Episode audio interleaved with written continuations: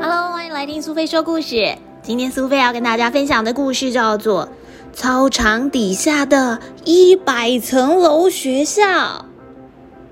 受到彩虹树邀请的孩子。天正在上课的小鹿，突然在操场的正中央看到了一道彩虹。他急急忙忙的到了操场中央，想一探究竟，发现除了他之外，还有其他的同学们也都在那里。莫非是受到彩虹树邀请了吗？在这里集合的竟然一个老师也没有，都是小朋友。除了小鹿之外，原来班上的娜娜还有杜丽也来了。他们三个人看着彩虹，都看傻了眼。到底这个楼梯能不能够走下去了呢？小鹿一点都不迟疑耶，因为他觉得不管做什么事情都比坐在教室里面发呆还好玩。于是就毫不犹豫的踏入了七彩的光芒当中，沿着楼梯大步大步的往下走。娜娜跟杜丽来不及阻止，就看到小鹿已经被光芒淹没到只看得到胸口跟头了。在操场中间集合的孩子们，当然也有不一样的意见。有些人观望了一会儿，一个接着一个走进了七彩光芒当中。不过，还是有几个人跑回教室去了。从地面下往上面看。七彩光芒就像一层透明的薄膜，明亮的光线穿透薄膜洒了下来。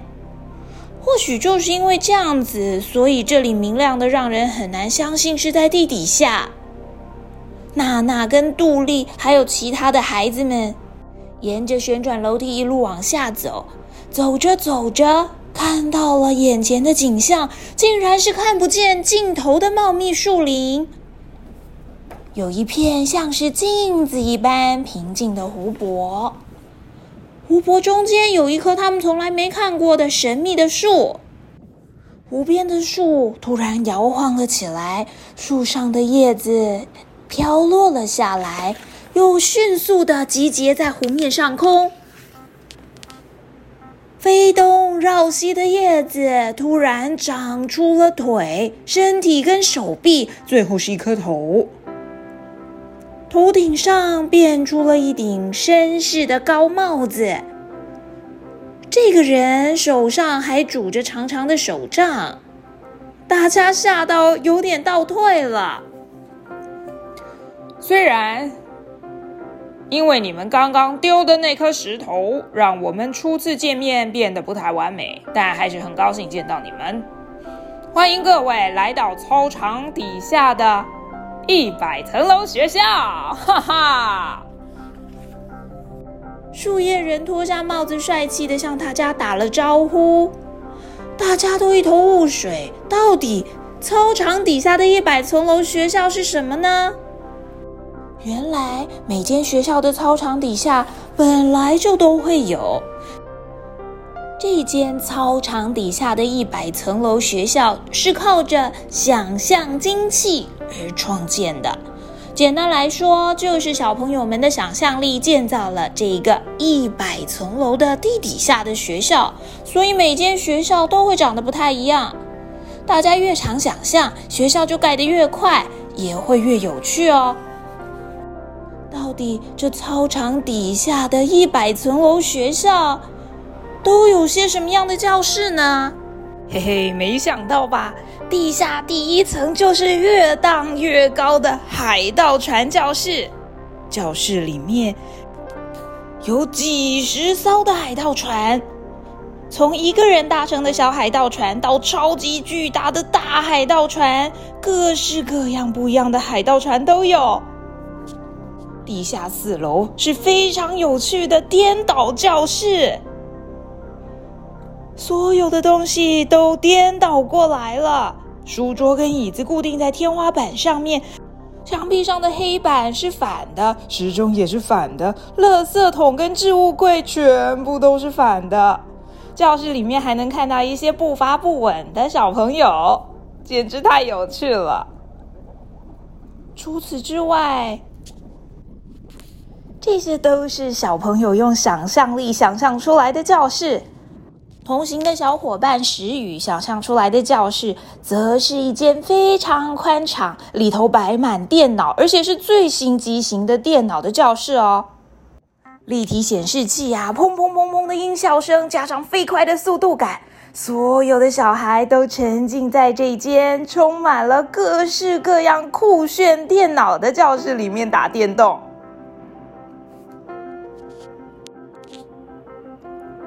哦，对了，绝对不能错过超酷的足球场教室。实在分不清楚这是做梦还是现实了。小鹿在绿油油的草地上跳跃，看起来比在雪地上奔跑的小狗还兴奋呢。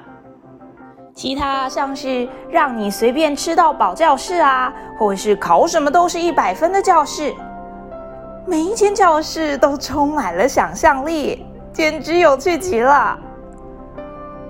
肚子饿的时候，还有好吃的甜甜圈树教室。贪吃的杜丽看到了，眼睛都亮起来了呢。有裹上巧克力的甜甜圈，充满鲜奶油馅料的甜甜圈，看不出来是草莓还是甜甜圈的甜甜圈。除了好吃的教室之外，坐在泡泡上飞翔的教室和观赏闪亮星空的教室，感觉也是浪漫有趣哦。这么这么多的教室，让小朋友玩的不亦乐乎。就在这个时候，他们好像都忘了，一开始的时候看到的一百层楼学校，算是校规，也不算是校规的校规了。只要是操场所在学校的学生，不管是谁，都可以来到操场底下的一百层楼学校。不过，在一百层楼全部盖好之前，只有受到彩虹树邀请的孩子才能进来，只能在彩虹树邀请的时间进来哦，而且一天只能造访一次。不过，在一百层楼全部盖好之前，可能要隔好几个礼拜或是好几个月才能来一次。只要尽情享受在操场底下的一百层楼学校度过的时光就可以了。不过这里的时间没有办法以地面上的时间计算。底下的附注规则写着：操场底下的一百层楼学校学生要好好保护彩虹树，不要让它受到什么东西的影响。那个看不太清楚的字样到底是什么呢？转眼之间，教室里被黑雾笼罩。本来各式各样欢乐的教室，竟然变得黑麻麻的一片。不只有黑雾，还有一股难闻的气味。和小鹿同行的娜娜，则被粘在一大坨黑色黏哒哒的东西里面。这团黏糊糊的乌云紧紧的粘住了娜娜的身体。小鹿用尽了全力，好不容易把娜娜给拉了出来。其他人究竟跑到哪里去了？为什么教室会变成这样子呢？其他人好像是自己排队走出去的，感觉好像被什么东西迷住一样。我原本也想要追上去，可是我被粘住了，所以动不了。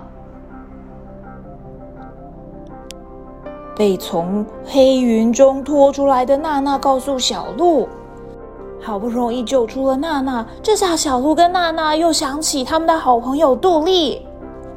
最爱吃甜甜圈的杜丽，果然是在有甜甜圈的那个教室里了。不过，杜丽并没有在吃甜甜圈，而是在甜甜圈的洞里面。在这么紧张的时刻，杜丽居然在洞里睡觉。”小鹿又急又气，满肚子怒火。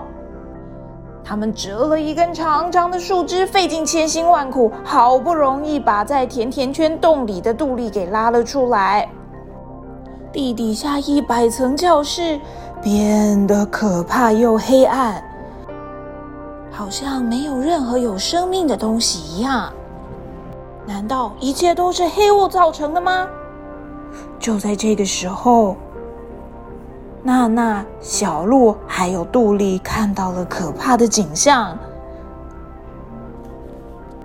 他们看到了其他同学双眼呆滞望着空中，更奇怪的是，嘴巴里面念念有词，像是不知道在说什么一样。他们所有人围成一圈，站在超级电脑的四周，电脑的上方还探出好几根细细长长的管子，连在他们的头上。小鹿、杜丽跟娜娜三个人静静听着这些孩子像是机器人一样反复背诵的内容。这个世界上没有操场底下的一百层楼学校，不做无谓的想象，黑雾说什么就做什么。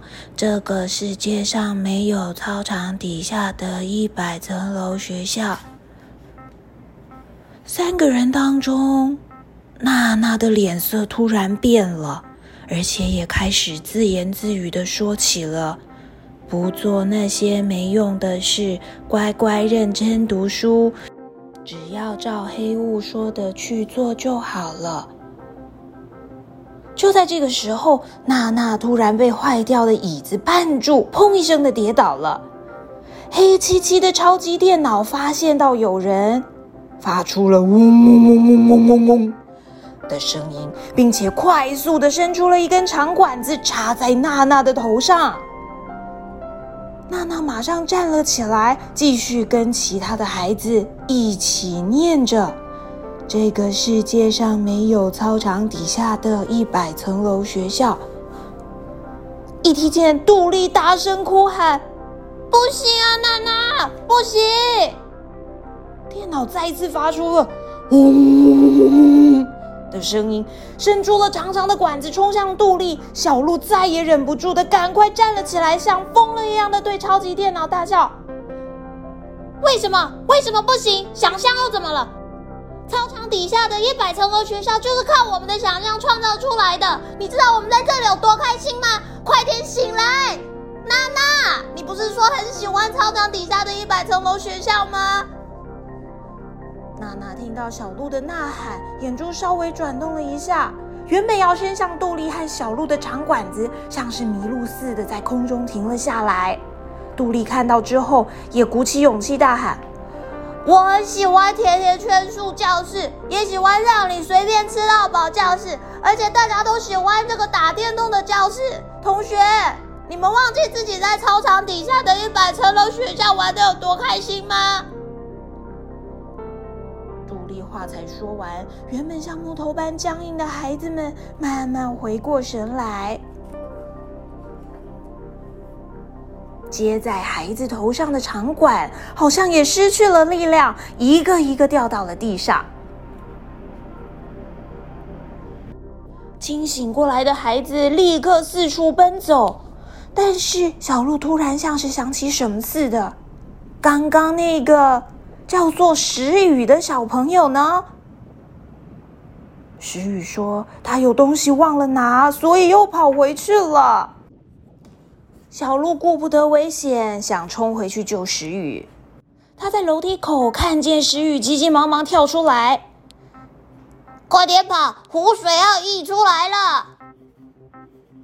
什么？竟然有湖水？小鹿跟石宇。抓住了一根小小的圆木，就这样被急流冲走了。究竟石宇要回去拿的是什么呢？原来他手上是小鹿前不久弄丢的钥匙圈，钥匙圈上面竟然挂了一把小鹿从来没见过的钥匙，一把金色的钥匙。看着这里的教室，树林跟彩虹树全部泡在水里，小鹿跟石宇真的觉得很可惜，开始考虑自己是不是应该变得更勇于想象一点。这个时候，原本跟小鹿处不好的石宇突然伸出了手：“以后好好相处吧。”小鹿犹豫了一会儿，紧紧抓住石宇的手，开心的笑了出来。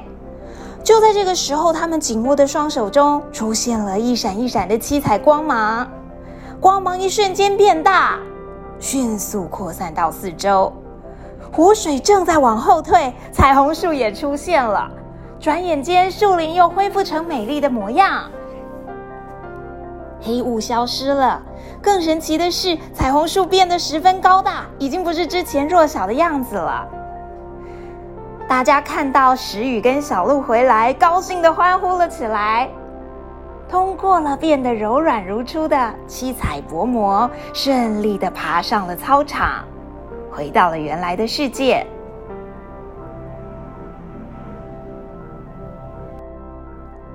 我们翘了这么久的课，回去一定被骂惨了。哈哈哈没想到，仿佛在操场底下一百层楼学校过了很久的他们，一回到原本的世界，现实生活中的时间竟然并没有改变。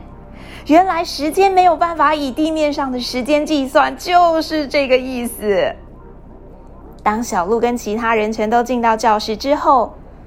别馆的柱子后方，好像出现了一个人影，在他的背后，隐隐约约还有一团黑雾。